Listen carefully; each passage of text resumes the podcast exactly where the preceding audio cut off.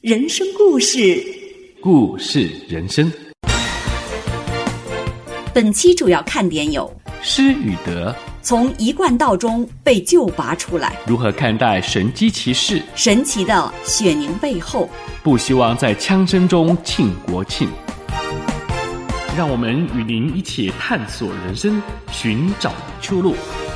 中信有声杂志。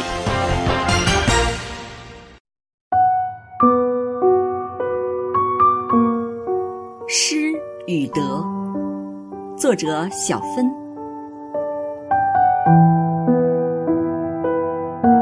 这张照片拍摄于一九九四年，我丈夫在英国女皇大学参加毕业典礼的那一天。他让我想起他找工作的奇特经历。毕业前一年，他在英国、香港和欧洲其他国家到处的找工作，一直没有着落。临近毕业的时候，他得到了去加拿大多伦多参加学术会议的机会。没想到在那里，他见到了他的大学同学奋金，他们已经失联近十年了。奋金住在美国的威斯康星州，他开完会回家后，受到同学埃里克的邀请，到明尼苏达州的双城相聚，并且约好了先在明尼苏达大学的圣保罗校区碰头。先到达校区的奋金在等候中看到了一则招聘博士后的广告，与我丈夫所攻读的博士专业基本对口，于是便记下了教授的电话号码发给了他。丈夫打通那个电话没说多久，那位教授甚至还不知道他人在英国，就说：“你明天来上班吧。”从通话到启程赴美，前后仅仅花了一周的时间。每当我们感谢奋金的帮助时，他总是说这是上帝所预备的。独行其事的天赋上帝带领我们一家来到了美国的明尼苏达州。因为来不及提前租房子，教授叫一位姓张的同学帮我们找到了一个临时的住处。而房主简女士姐姐的朋友约翰的家人有间食品批发公司，经约翰帮助，我就成了那间公司的销售员儿。短时间里，我们生活中的重要事情就如此顺利的在意料之外都完成了。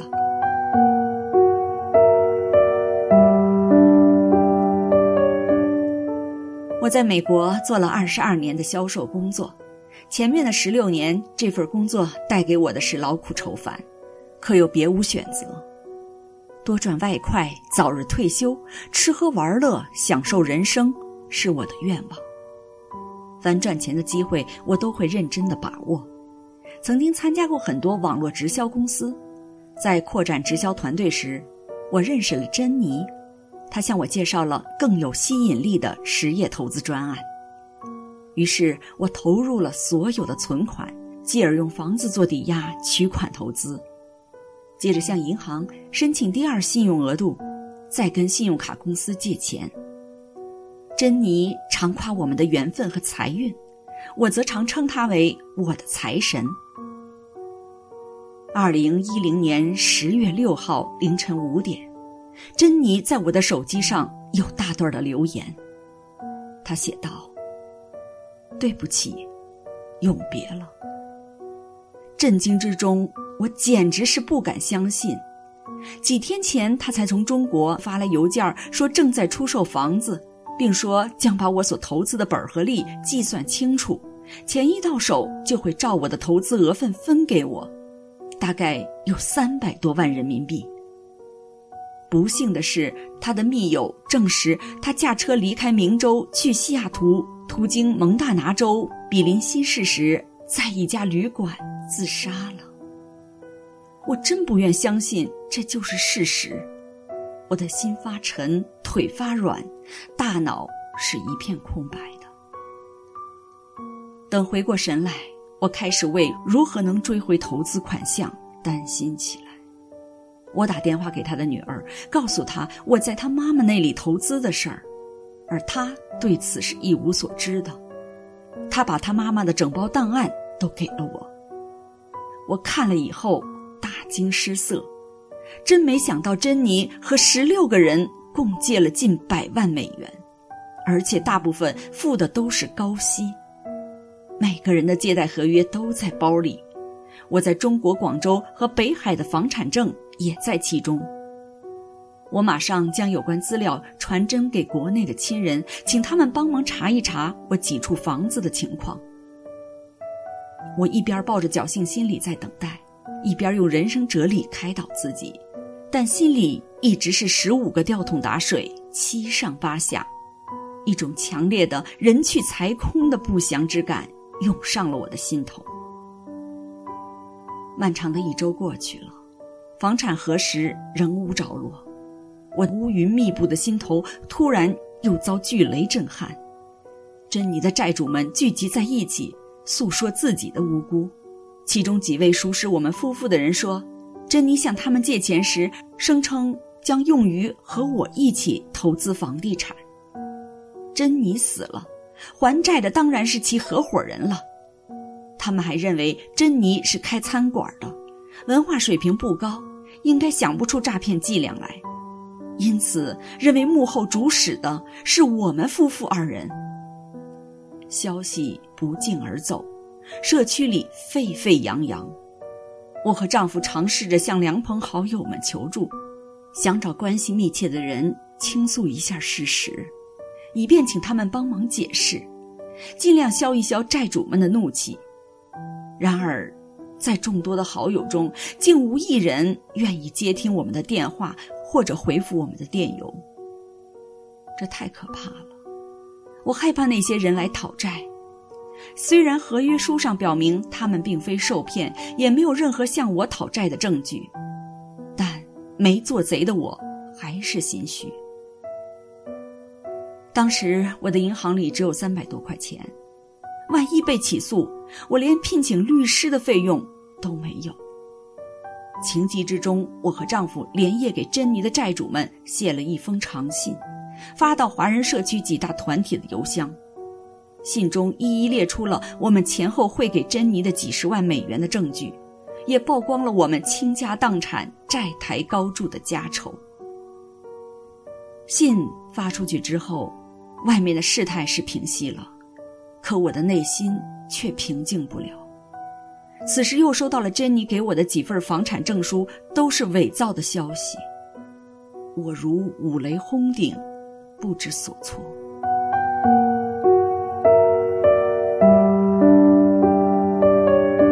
从此，我日日品尝着忧伤、郁闷、懊悔、绝望的苦涩，天天咀嚼着脸面丢尽、世态炎凉的滋味儿。我食不知味，夜不能寐。常常自问，活着还有什么乐趣和意义？也曾问丈夫，为什么不生我的气，不向我发埋怨的话？他说：“你也不想让这种事情发生啊。”我不怨你，我只是心疼你，实现不了你早日退休的愿望了。他还说：“上帝关了一道门，就会开另外一扇窗，我可以多打一份工。”或者跟人做点贸易的生意。儿子则说：“妈，我上大学没花钱，您就当成丢掉了钱，全部花在了我身上吧。”这些话给了我莫大的安慰。两个月后，我偶遇一位因有误会而久未来往的朋友，他友好地邀请我共进午餐。我含泪诉说自己是珍妮事件最大的受害人，无辜的受冤者。他说了许多安慰的话。当他讲到“不用害怕，上帝是公平的，人所想所做的，他全都知道”的时候，我顿时觉得踏实了许多。自从遭受钱财无影、朋友无踪的重创后，这是最能止住我心痛的话。转眼之间到了元旦，一位很久没有见面的朋友邀请我到他家过新年。在那里，我认识了他的朋友俏丽。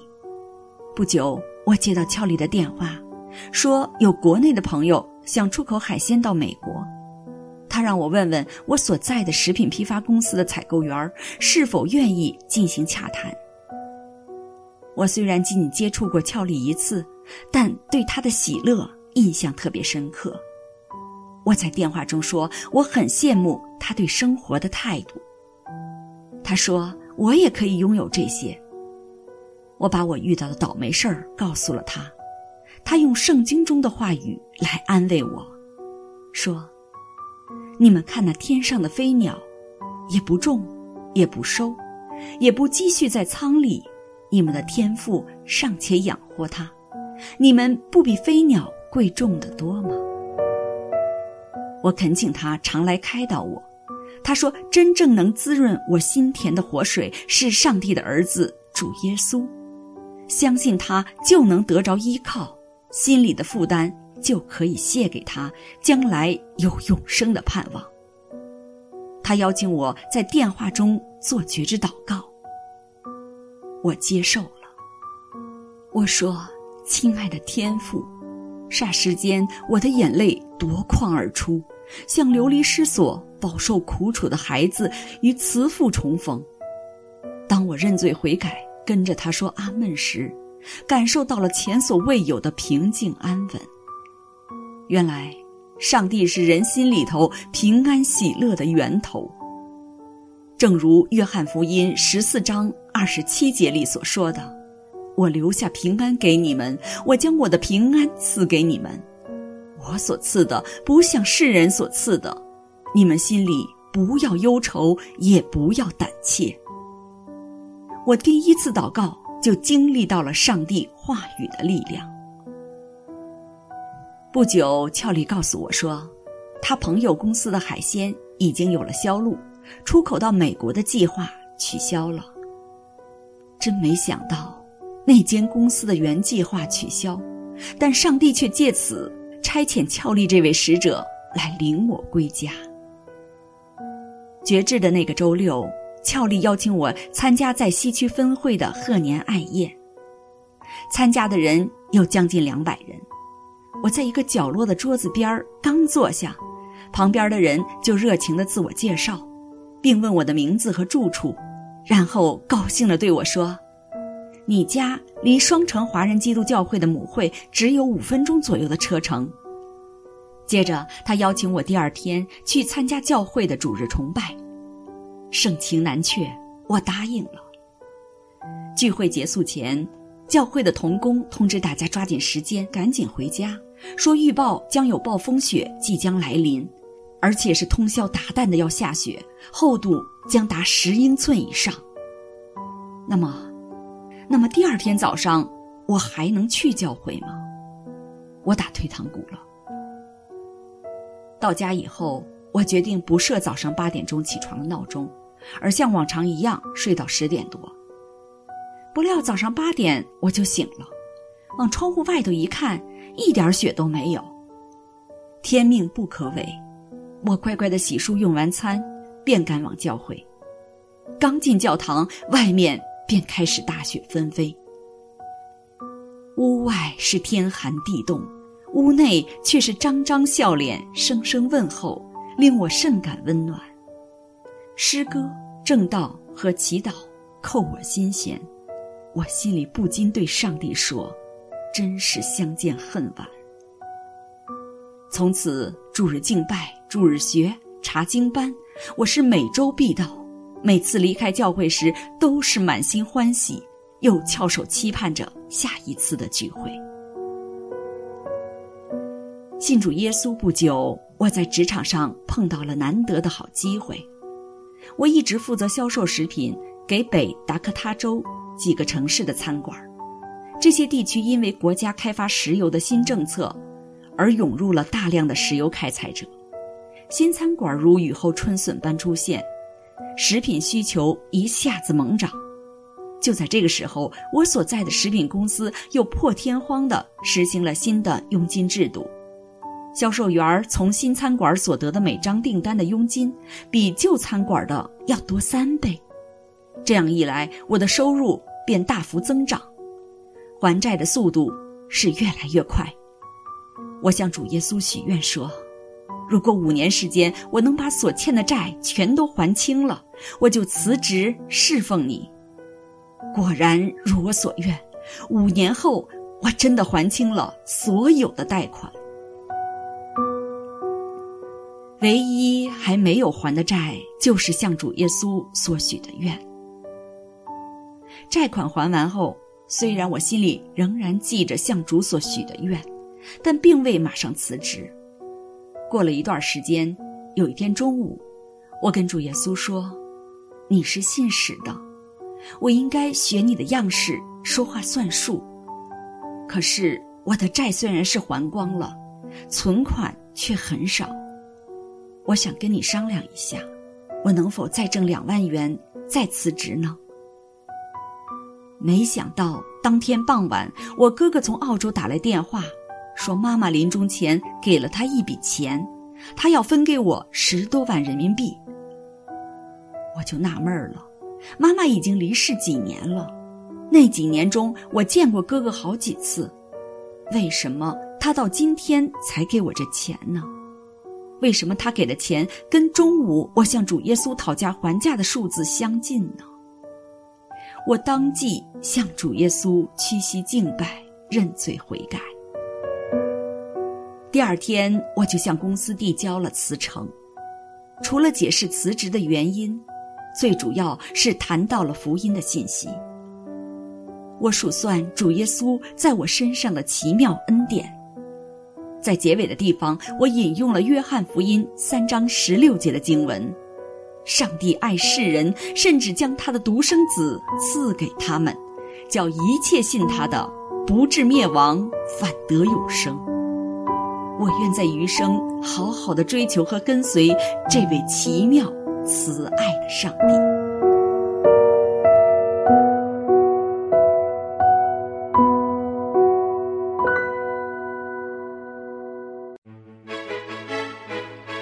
中信有声杂志。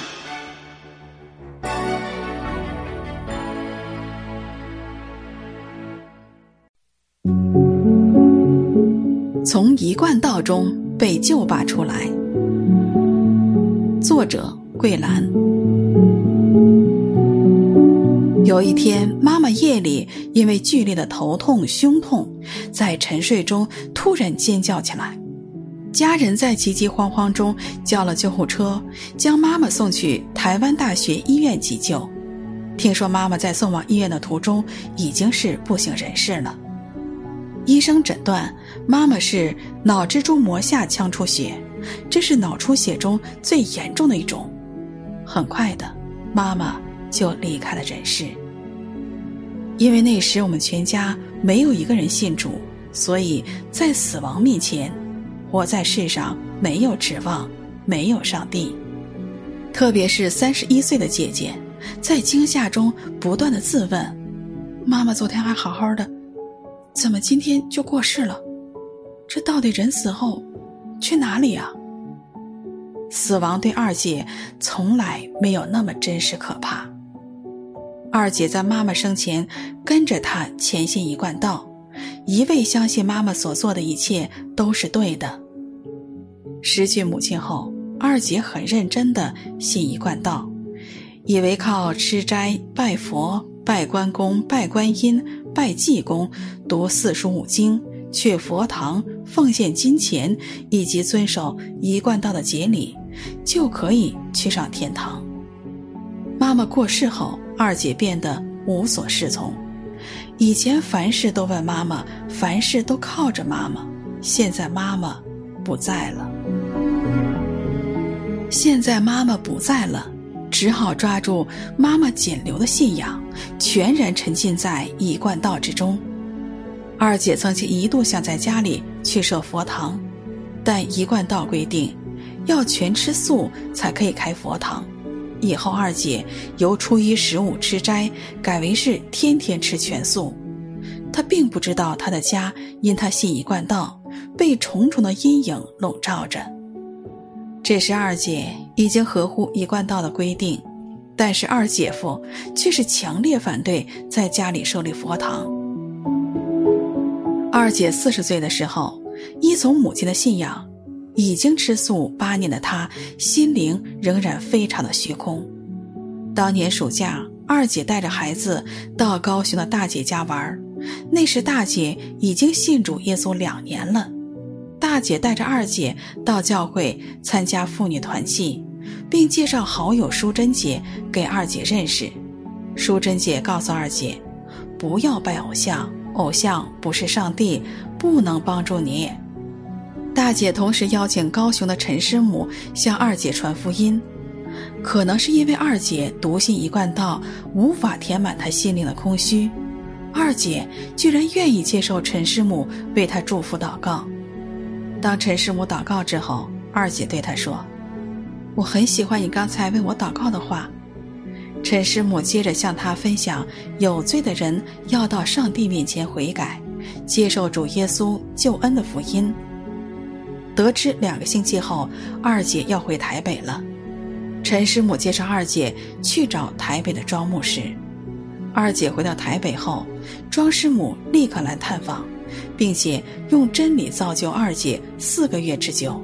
这期间，淑珍姐仍然是殷勤地穿梭在台北和高雄之间，继续关怀二姐以及解答她许多圣经的问题。有一天，有位一贯道的人来访，二姐指出他们信仰的矛盾。你们一贯道虽然说所拜的无形无相，但佛堂上全是有形有相的。你们信的不是真神，讲的和做的不一样，不值得信。正如诗篇一百一十五篇四至八节说：“他们的偶像是金的、银的，是人手所造的，有口却不能言，有眼却不能看见，有耳却不能听见，有鼻。”却不能闻，有手却不能摸，有脚却不能走，有喉咙也不能出声。造他的要和他一样，凡靠着他的也要如此。二姐从此和一贯道一刀两断。与此同时，因着庄师母圣经真理的教导，二姐清楚了基督教敬拜的上帝是创造天地万物的独一真神，耶稣基督。是唯一的救主。有一天，二姐主动请庄牧师把家里所藏的经书给收走了，愿意认罪悔改，接受主耶稣，并且受了洗礼。二姐虽然信了主耶稣，但她家因为二姐夫不信主，所以仍然供奉着偶像。每天早晨上班之前，二姐夫一定要先在那尊偶像之前烧香拜拜才出门，每个早晚都是如此。这种举动令信主的二姐很是痛苦，她委身在一个祷告会，开始长期为台湾和家人来祷告。有一天祷告会上，有一位童工说：“二姐家中有偶像，不洁净，不能领圣餐的饼和杯。”这个提醒引导二姐进入七天的禁食祷告，除偶像是她对上帝的首要请求。深度禁食祷告之后。有一天，上帝光照了二姐，说：“你的家很污秽，不圣洁。”那阵子，正好有人送给她一本书，名叫《猪在客厅里》。书上说的猪即是偶像。二姐说，她家的偶像就供奉在客厅里，正如这个书名。她这时才意识到，这偶像很是污秽，若不拿走，她不敢再去祷告会去侍奉上帝。二姐说，在旧约时代，大祭司穿的袍子底边都挂满了金铃铛，走起路会响着铃声。假若大祭司本身不洁净，会在侍奉时被上帝给击杀身亡。二姐认识上帝是忌邪的上帝，恨恶他家里有偶像，她立刻停止了教会的侍奉，在家里进行了四十天的禁食祷告，并对二姐夫说：“若不除偶像。”不能回去侍奉。感谢上帝的怜悯，当二姐在禁食四十天的尾声的时候，听到二姐夫说，他愿意在除夕之前将神明送出家门。除夕那天，他们夫妇请来了庄牧师，一起从家中拆除了偶像。二姐夫那时虽然还没有信主，却与庄牧师成了好朋友。多年之后，二姐夫在上班走路去搭公交车的途中，出现了呼吸困难和胸闷。以后这种情况是越来越严重，甚至会胸痛，不得不停下来休息。但是他仍然是不当回事儿的，不去看医生。我们为二姐夫的健康持续的祷告。有一天，二姐夫同意我们三姐妹一起陪着他去医院看病。照完心电图之后，医生当即告诉二姐夫：“你的心电图上显示你有心绞痛的记录，你不可以回家，必须立刻住院。”经过繁琐的检查之后，医生进一步告诉二姐夫说：“哎呀，你有严重的冠状动脉阻塞，环绕在你心脏上面三条血管都要换，你需要做血管绕道手术了。”二姐夫原以为可以用心导管的方式通血管，一听说绕道手术要从他的胸腔、手臂和大腿取出三条动脉血管来换，就开始全身发抖。二姐对二姐夫说：“不是把血管通一通就完事儿，需要开刀的。你要接受耶稣，仰望耶稣。由于手术的危险性很高，根据医生的提醒。”二姐夫慎重其事地将二姐和孩子们，以及二姐夫的弟弟妹妹都召集到病床前去交代后事。手术前的那天晚上，台北一间教会的卢弟兄夫妇来到医院看他。这对夫妇的父母中有两位都做过血管绕道手术，都是上帝的怜悯度过了难关。当天晚上，卢弟兄分享了福音，带领二姐夫认罪悔改，接受耶稣基督做他的救主和生命的主。手术前，负责祷告会的张师母以电话的方式带领二姐夫宣告说：“耶稣受鞭伤，王辉得医治；耶稣受刑罚，王辉得平安。”全教会以及禁食祷告大军都为二姐夫的手术进食祷告。手术那天，当二姐正要推着二姐夫进入手术房的长廊，诗篇的四十三篇四节的诗歌突然涌入他的脑海。我就走到上帝的祭坛，到我最喜乐的上帝那里。上帝啊，我的上帝，我要弹琴称赞你。当他们二人以称颂赞美上帝的心来面对即将到来的手术时，他们心里的担心、害怕就放下了。手术很顺利，二姐夫仿佛是经过死荫的幽谷，但他在加护病房的时候，那伤口完全不痛，开始为主耶稣做见证了，是主耶稣赐给他心里的平安和奇妙的医治。加护病房住进来一位心绞痛却不敢开刀的患者，二姐夫就请护士把他扶到轮椅上，来到那人身边去鼓励他。我信耶稣，耶稣医治了我，耶稣把我从手术中给带出来。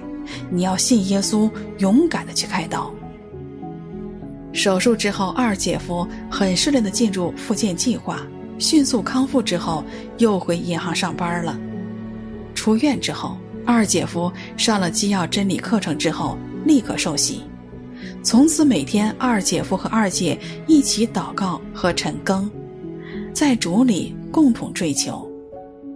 二姐夫在主里稳健成长，后来成为教会的执事以及建堂主任委员。他过去爱人、助人、谦和、勤俭等美德，如今大大的为上帝所用。愿将一切荣耀归于上帝。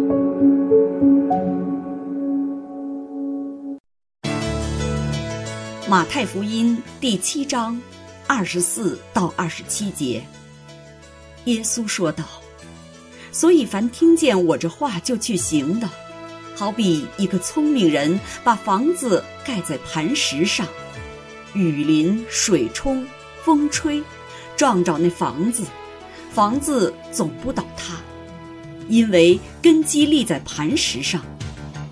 凡听见我这话不去行的，好比一个无知的人把房子盖在沙土上，雨淋、水冲、风吹，撞着那房子，房子就倒塌，并且倒塌得很大。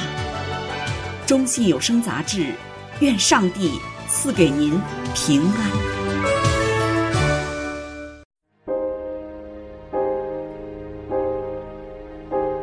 如何看待神迹奇事？作者杨坚。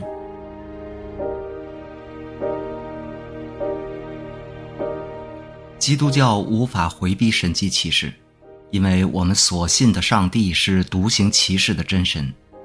从创造万有到道成肉身、死而复活，从圣灵的动工到我们的生活，他都有着人所不及，又是人所无法理解的奇妙作为。当然，这不等于说别人所声称和分享的所谓神迹奇事，我们都不用圣经衡量，一律照单全收，并津津乐道地随便归这些荣耀与上帝。我们必须正确甄别和看待神迹启示，必须承认和赞美真正的神迹。上帝或圣灵的同在和动工，必定会伴随神迹的出现。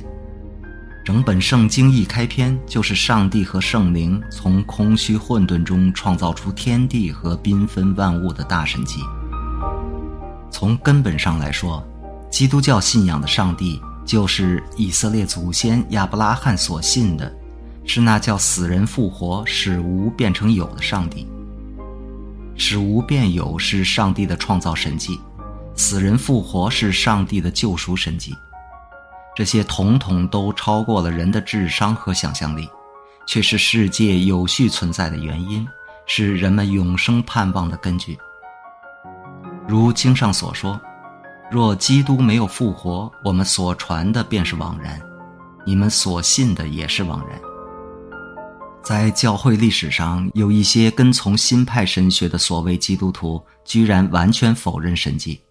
他们所谓的信仰告白，实在难以自圆其说。正如王明道弟兄一针见血地指出，新派神学本质上就是基督信仰的不信派。还有一种文化基督徒与新派神学基督徒的做法类似，譬如第三任美国总统汤马斯·杰弗逊就把新约圣经前四卷福音书中的神迹部分全部删除了。对于从小都是接受无神论教育的华人基督徒，我们也要特别警惕，不要仅仅在口中承认上帝，却在心中小信轻看或有意忽略真正的神迹。不信主耶稣的人或对主耶稣小信的基督徒，之所以难以想象存在真正的神迹，是因为他们缺乏圣灵在心中的工作，他们难以明白上帝全知全能的属性和包括行神迹在内的大能。上帝实行的很多神迹，常常被不信之人或小信之人看作是凑巧的自然现象。比如，在上帝带以色列人过红海时，耶和华对摩西说：“你举手向海伸杖，把水分开，以色列人要下海中走干地。”当时在前有红海拦阻，后有埃及追兵情况下的以色列民，除了抱怨和绝望，根本不敢想象。当摩西向海伸杖，耶和华便用大东风使海水一夜退去，水便分开，海就变成了干地。所以，我们听到不信之人说红海断流只是一个凑巧的自然现象，并非神迹，也不要感到奇怪，因为圣经已经明明告诉我们，属血气的人不领会上帝圣灵的事，反倒以为愚拙。并且不能知道，因为这些事唯有属灵的人才能看透。不信或小信之人，最终也会很少经历真正的神迹。如马太福音中说，耶稣因为他们不信，就在那里不多行异能了。总之，天地间唯一的真神上帝是独行奇事的耶和华，以色列的上帝是应当称颂的。真正的神迹必定指向主耶稣。我们在相信上帝的神迹并赞美上帝时，也当格外小心那些不是从上帝而来的虚假神迹。一类是出于人私欲的骗局，诸如被揭露出来的一些美国电视传道人医治装甲病人的这类所谓奇事，这与真正的神奇毫无关系。撒旦魔鬼才与做这些事的人有份，正如上帝的儿子主耶稣对这类人的警告。你们是出于你们的父魔鬼，你们父的私欲，你们偏要行。他从起初是杀人的，不守真理，因他心里没有真理。他说谎是出于自己，因他本来是说谎的，也是说谎之人的福。另一类是出于邪灵的迷惑，虽然是人未必能做到的真实发生的事，但是圣经特别提醒人们要去分辨是出于圣灵还是邪灵。约翰一书这样说。一切的灵，你们不可都信，总要试验那些灵是出于上帝的，不是，因为世上有许多假先知已经出来了。末世时，假基督、假先知将要起来，显大神迹、大奇事，连上帝的子民都面临着迷惑的巨大危险。现在各样异端打着信仰上帝的幌子迷惑人，使人被撒旦邪灵掌控，与上帝隔绝和对抗。当我们在相信、了解上帝的神迹奇事时，要格外警醒，加以警惕。上帝在人身上和自然界所行的神迹，必定指向复活的主耶稣。约翰福音这样说道：“认识你独一的真神，并且认识你所差来的耶稣基督，这就是永生。”神迹根本上着眼于指向主耶稣救赎罪人的福音，不是单单为行神迹而行神迹。使徒行传这样说道：“上帝借着拿撒勒人耶稣在你们中间实行异能、奇事、神迹，将他证明出来，这是你们自己知道的。他既按着上帝的定旨先见被交与人，你们就借着无法之人的手把他钉在十字架上杀了。上帝却将死的痛苦解释了，叫他复活，因为他原不能被死拘禁。”只有相信耶稣复活神迹的真实性至关重要，基督徒才能都为这事做见证。任何与圣经上记载的主耶稣所言所行有明显矛盾的神迹启示，其实并不是真正的神迹。真正的神迹只在带人悔改归正。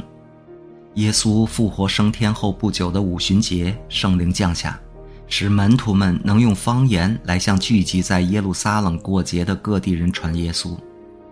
彼得讲道中，众人听见这话，觉得扎心，以致众人都问他们当怎样行。彼得即刻把愿意悔改的众人引向基督。使徒行传这样说道：“你们个人要悔改，奉耶稣基督的名受洗，叫你们的罪得赦，就必领受所赐的圣灵。”因此，真正的神迹在于带领被拣选之人向主耶稣深刻悔改，并追求生命的归正更新。比如，耶稣吩咐打了一夜鱼却一无所获的西门彼得，把船开到水深之处下网打鱼，结果鱼多到网险些裂开。他们把鱼装满了两只船，甚至船要沉下去。这个神迹让彼得立刻伏伏在耶稣膝前说。主啊，离开我，我是个罪人。路加福音这样说道：“他们把两只船拢了岸，就撇下所有的，跟从了耶稣。”圣经中神迹带来悔改的例子还有很多，但是在圣经中我们也看到，耶稣在诸城中行了许多异能，那些城的人终不悔改，就在那时候责备他们。那些不断祈求金钱、事业更加锦上添花的神迹，其实并不是真正的神迹。上帝做事直到如今，他所做的一切全都是奇妙的。愿我们基督徒在上帝话语的基础上有甄别和抵挡假神迹和伪神迹的智慧，不要为了神迹而求神迹，要以信心的属灵眼光看清真正的神迹。上帝行神迹的本意。不是只为了让人惊奇，而是要令人明白福音救赎的大能。单单定睛求告救主耶稣基督，从最终悔改归正，真正认识上帝，并得他所赐的永生。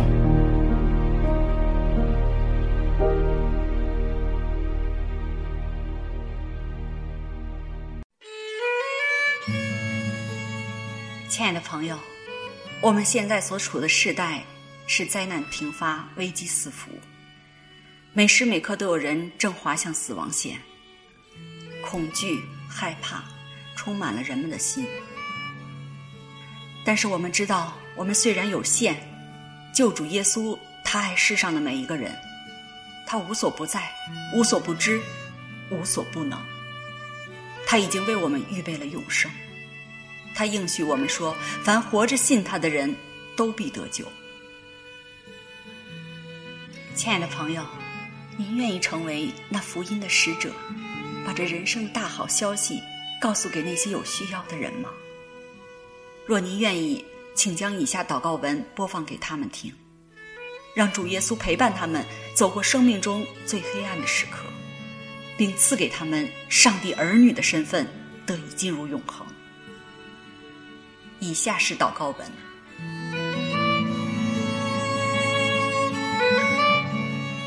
我亲爱的朋友，您是否正处在患难中，心里没有平安呢？您知道吗？在两千年前，上帝为我们差来了救主耶稣。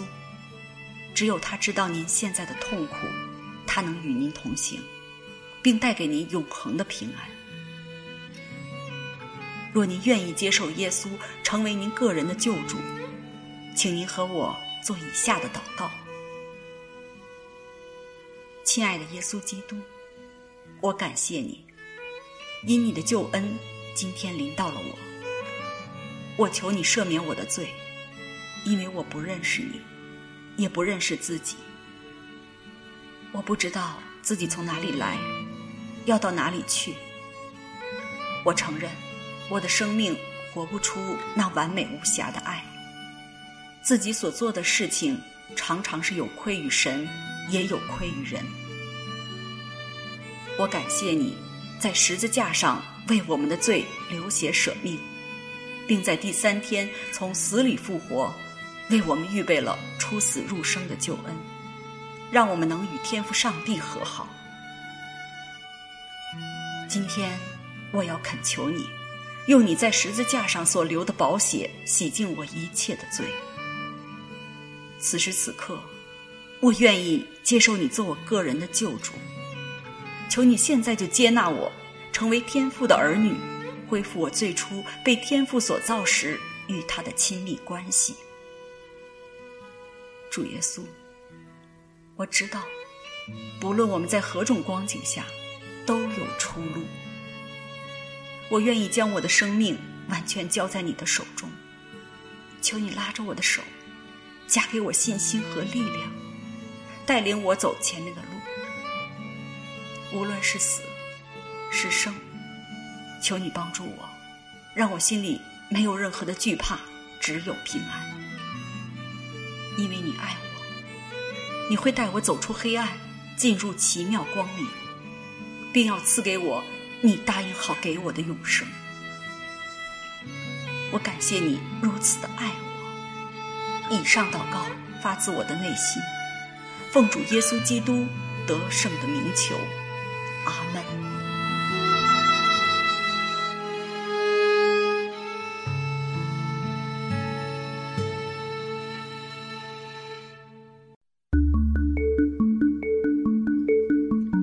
神奇的血凝背后。作者谭克成。皮肤伤口的自我愈合。当你的皮肤被意外割伤时，你会感觉痛和看见鲜红色的血从伤口渗出或流出来。如果你没有吃吸血药，通常会见到伤口的血渐渐变浓，而且凝结起来，不太多也不太少，刚刚塞着伤口，不再流血，也不觉疼了。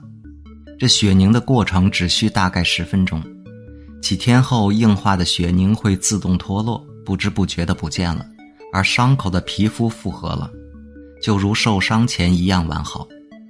人人从小就经历过割伤和复原的过程，所以都不以为奇。凝血似是最自然不过的事，但你可知凝血是一个极为复杂的生物化学过程。里海大学生物化学系教授迈克尔·贝赫写了一本书，叫《达尔文的黑匣子》。在第四章中，他详细描述了凝血时的生物化学程式。血液中有一种液体叫 fibrinogen 的纤维蛋白质，血凝是靠一种叫 thrombin 的凝血酶蛋白质使 fibrinogen 变为固体性的纤维蛋白，聚集在伤口上而产生阻塞作用。说起来好像很简单，但原来这只是皮肤受伤后最后一个生物化学程式。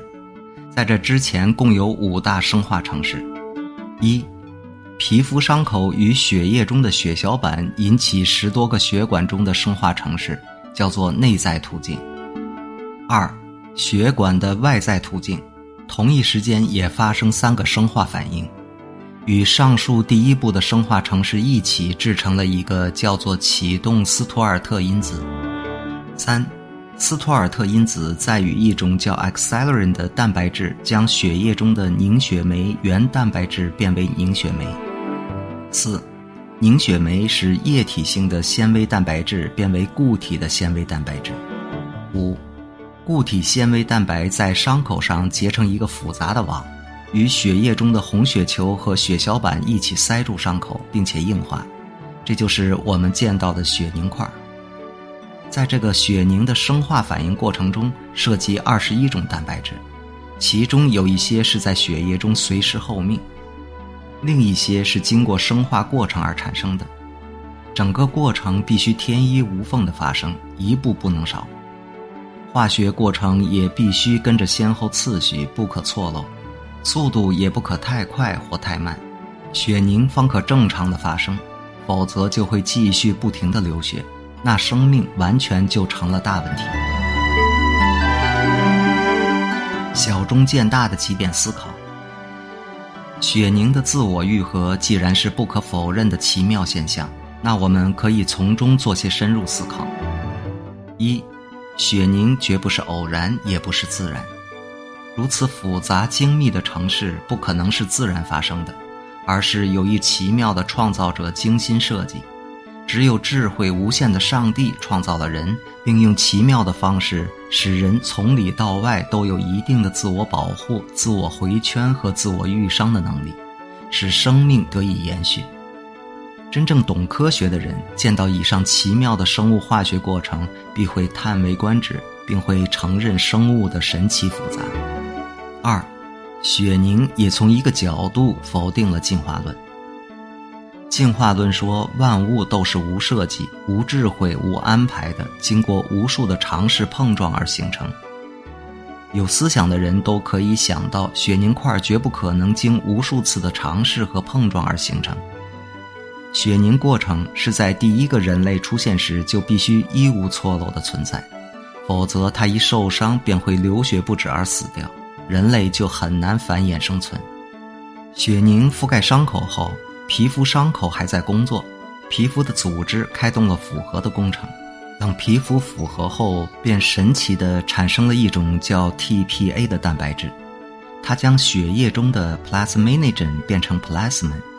这 plasmin 就有如有智慧的剪刀一样，懂得去将血凝的固体纤维蛋白剪除，使这块血凝脱落，于是皮肤恢复原状。如此奇妙而美好的安排，也是进化论不能解释的。只有上帝才有这智慧。三、肉体与灵魂的疗伤。上帝创造所有生物时，都附加了一套完美的自我疗伤过程。现代科学可以领略到其设计的奥秘。血凝只不过是其中一种肉体上的自我疗伤程式。人类了解后，应当向造物主感恩。因为这是爱我们的上帝白白赐给人类的，我们不需付出分毫。另一方面，你是否知道，在灵魂上，上帝也设计了一套完善的疗伤过程？就是人若悔改，相信基督，人所犯的罪可因耶稣基督在十字架上流的宝血而涂抹洗净，让我们的罪得赦免，灵魂得到洁净。这疗伤过程也是上帝特别设计和白白赐给人类的，这就是圣经中所说的救恩。希伯来书这样说道：“像这样，基督既然一次被献，担当了多人的罪，将来要向那等候他的人第二次显现，并与罪无关，乃是为拯救他们。”希望你不单只领略肉体上的血凝的恩典，也接受灵魂上救恩的恩典。接受基督为救主。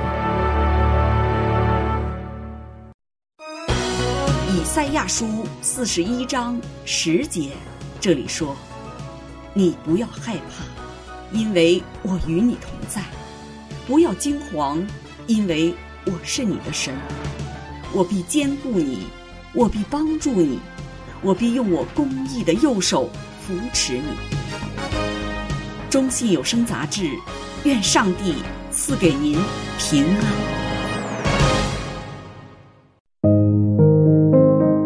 不希望在枪声中庆国庆。作者：钱志群。转眼又进国庆时，美国迎来了第二百四十七个独立日，本是烟花盛放的喜庆日子，但是去年国庆的尴尬还似眼前，枪支暴力使得国庆烟花与枪声之间难以分辨。烟花艳美中的惊喜，与夺命枪声中的惊恐，可能就在分秒之间逆转，使人很容易成为惊弓之鸟。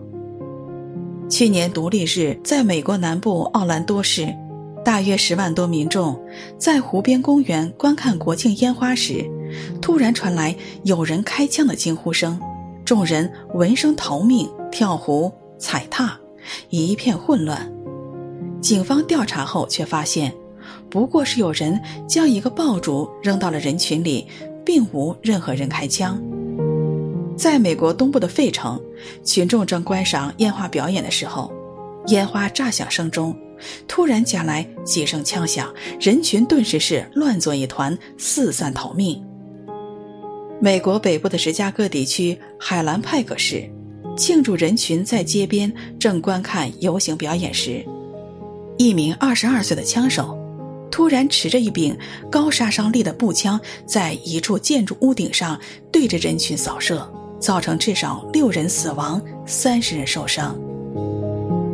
为什么本来喜庆的独立日却让人胆战心惊呢？因为枪杀案频发，已经延至到了节假日。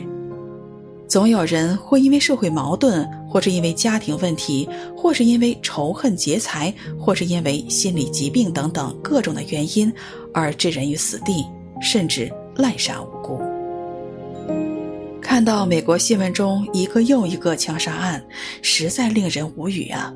再看看那些受害者家人们的悲哀余生，特别是失去独生子女的父母的生活情景，真的是欲哭无泪。人类为什么有这么多的杀戮？让我们把镜头转回到人类的创始之初。始祖亚当和夏娃在被逐出伊甸园之后，生了儿子该隐和亚伯。该隐种地，亚伯牧羊。于是该隐向上帝献上地里的出产，亚伯向上帝献上羊群中头生和羊的脂油。上帝因为喜悦亚伯而悦纳了他的供物。却看不中该隐和他的供物，于是该隐怒火中烧，在田间杀了弟弟亚伯。这是人类的第一桩命案。这个命案拉开了人类相互残杀的序幕，从个别杀害到灭门惨案，再到战争屠杀，贯穿于整个人类历史，世代不息。就连上帝道成肉身来到人间拯救罪人，也被世人惨无人道地钉上了十字架。人类第一个命案用手还是用棍，不得而知，但肯定与枪是无关的。命案的根本问题不在于用什么工具、什么手段，真正的罪魁祸首是人的罪性。杀戮既有社会矛盾问题，更有人性的罪性问题。人类第一桩命案主要是出于嫉妒，罪性的任何表现，比如说谎言、贪财、骄傲、欺骗、愤恨等等，如果不能释怀到一定程度，被某人某事一催化，都能成为杀人的起因。虽然有些犯案人也是事出委屈，但再怎么有不满和仇恨，血案总归是人罪性的恶果。我们在为加强安保、加强疏导等努力而点赞的同时，不要忽视，新的问题归根到底还是要从心开始。罪的问题就应该到圣洁而又愿意赦罪的上帝那里去寻求良方。如果有越来越多的人来到上帝面前，被他光照，承认自己的罪，愿意接受他为救主，鉴察人心的上帝就会差派圣灵来教导我们，慢慢学习从他而来的爱心，不嫉妒，不自夸，不张狂，不做害羞的事，不求自己的益处，不轻易发怒，不计算人的恶，不喜欢不义，只喜欢真理。如果我们有心追求这种爱，多一份舍己、宽容和饶恕，又怎能忍心对别人举起残杀的刀棒和枪支呢？遗憾的是，又有多少人愿意到上帝面前呢？因为引到灭亡，那门是宽的，路是大的，进去的人也多；引到永生，那门是窄的，路是小的，找着的人也少。那枪杀案或刀杀案何时能休？我们能祈祷的是，愿传福音的人越来越多，愿归向上帝的人越来越多。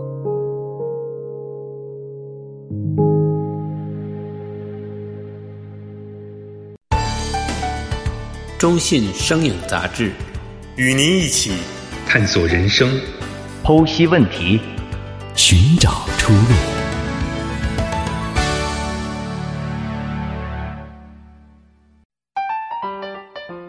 信耶稣有时灵，有时不灵。张一平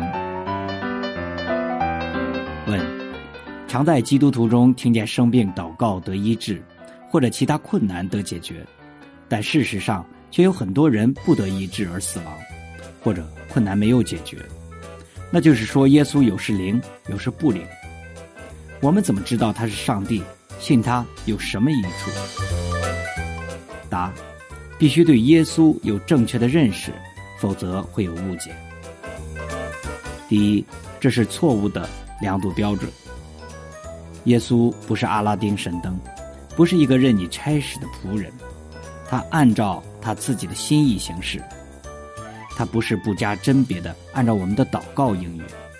可能因为我们所求的不合圣经原则，可能所求的不是适当的时候，也可能他有更好的安排。不能用“有奶就是娘”的原则来鉴定谁是真神。如果有一个小孩子因为父亲不给买玩具就哭闹着说：“你不是我爸爸”，这是不是刁蛮不讲理呢？鉴定谁是爸爸，应该用 DNA 测试，不是根据得到玩具没有。第二，什么是鉴定真神的办法？上帝没有上帝证明书，为他做 DNA 测试也不适合。所有宗教教主或创始人中，有谁像上帝那样敢自称是创造天地的独一真神？没有。穆罕默德没有，释迦牟尼、观音菩萨等都没有。如果一个人自己都不认为自己是神，何必勉强把他封神呢？不光是天地万有的创造者，真神上帝也是能从死里复活的那一位。世界上从没有任何异能可以与此相比。主耶稣。因从死里复活，以大能显明是上帝的儿子。第三，信耶稣有什么利益？当然，这是发问人最为关心的。耶稣不是阿拉丁神灯，他就不关心我们的日常生活吗？不，耶稣应许生活上的基本所需，如吃什么、喝什么、穿什么，你们的天赋是知道的。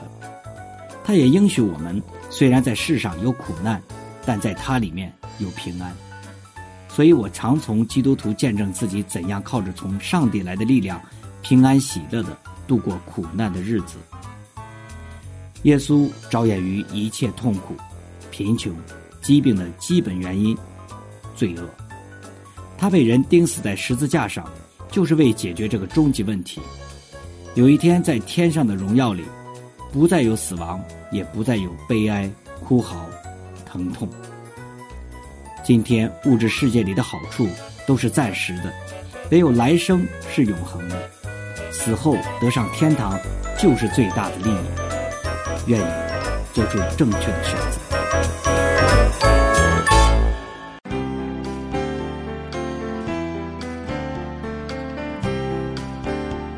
亲爱的朋友，如果你愿意，请跟我一起来做这样的祷告。天父上帝，我从心里承认你是独一真神，你爱人类，曾经差遣你的独生爱子耶稣基督降世代罪，为我们钉死在十字架上，第三日复活，救我们脱离罪和死的权势。我相信耶稣基督是人类唯一的救主，是道路、真理、生命。只有借着他，我才可以回到你那里，认识真理，得着永生。我明白以往我因不认识你，我的人生方向和路线都错了。我是个罪人，如今决定回头，不再走自己的路，愿意一生。跟随耶稣，遵行天父你的旨意。求你帮助我明白真理，使我信心坚定。奉主耶稣基督的名祷告，阿门。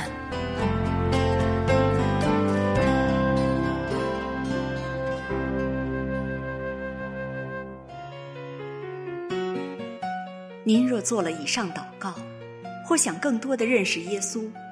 欢迎来信与我们联络，我们的电邮是 ccm at ccmusa 一点 org。愿主耶稣赐平安给您。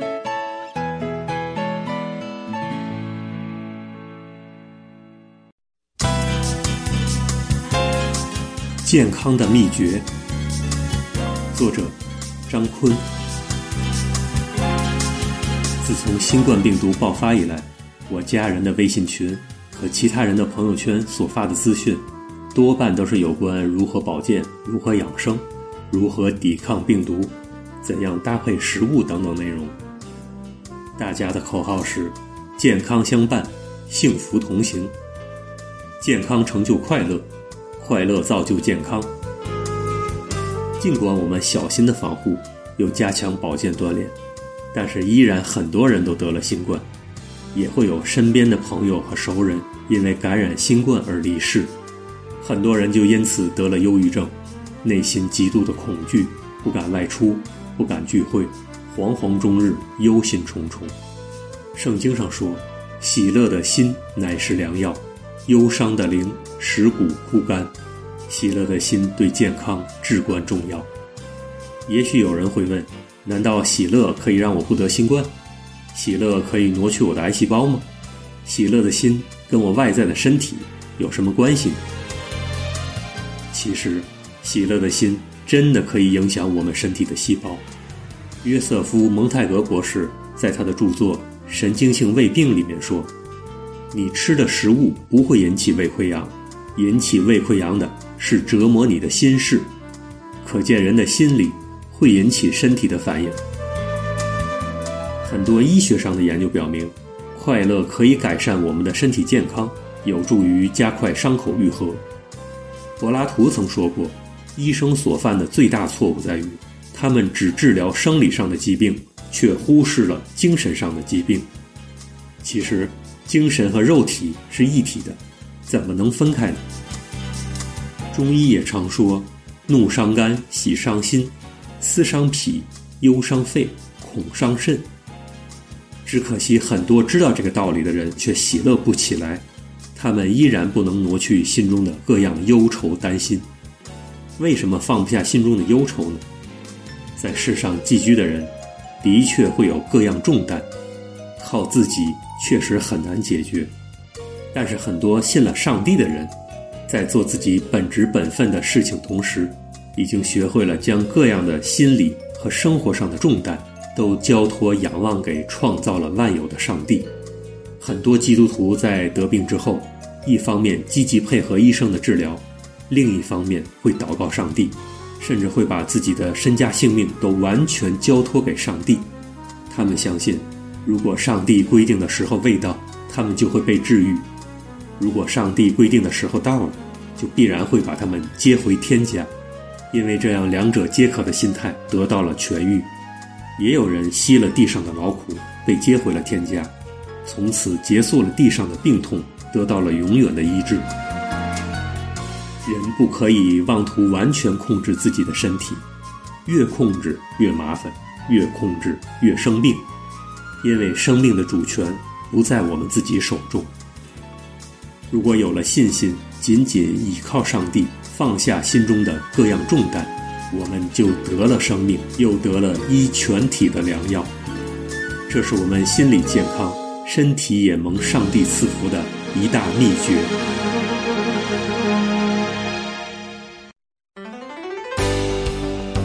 耶利米书第二十九章十一节，这里说：“耶和华说，我知道我向你们所怀的意念是赐平安的意念，不是降灾祸的意念，要叫你们末后有指望。”中信有声杂志，愿上帝赐给您平安。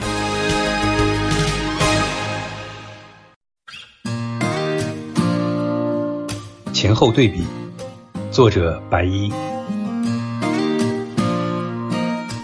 看到一组前后对比的照片，内容是吸毒前后、酗酒前后、极左思想前后。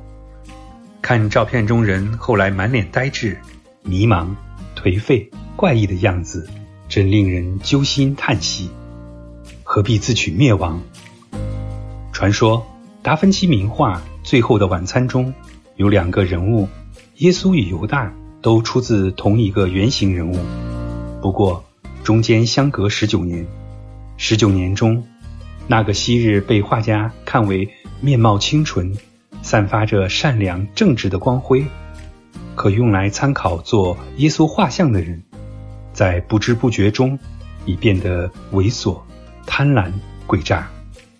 当得知达芬奇要聘他为出卖耶稣的犹大做模特后，他失声痛哭说：“十九年前，自己曾被聘为耶稣画像的模特。”是不是没有比较就没有伤害？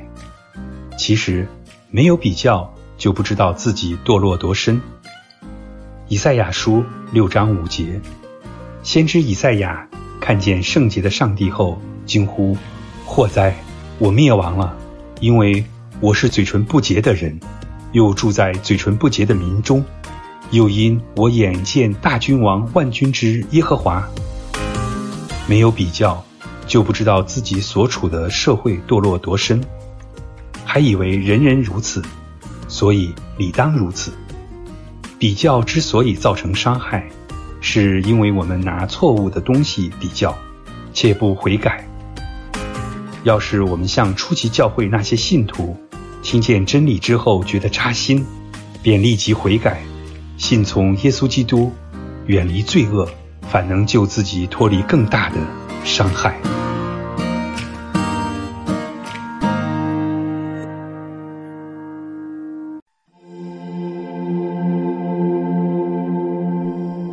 亲爱的朋友，亲爱的弟兄姐妹们，感谢您收听中信有声杂志。此刻，让我们安静我们的内心，一起来向赐生命的天父上帝献上祷告。我们在天上的父，愿人都尊你的名为圣，愿你的国降临。愿你的旨意行在地上，如同行在天上。我们日用的饮食，今日赐给我们，免我们的债，如同我们免了人的债，不叫我们遇见试探，救我们脱离凶恶。因为国度、权柄、荣耀，全是你的，直到永远。阿门。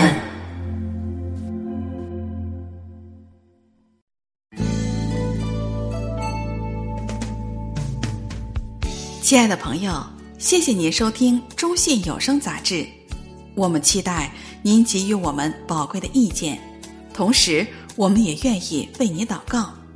可以透过电邮与我们联系，我们的电邮是 ccm at ccmusa 点 org。愿主耶稣赐给您平安。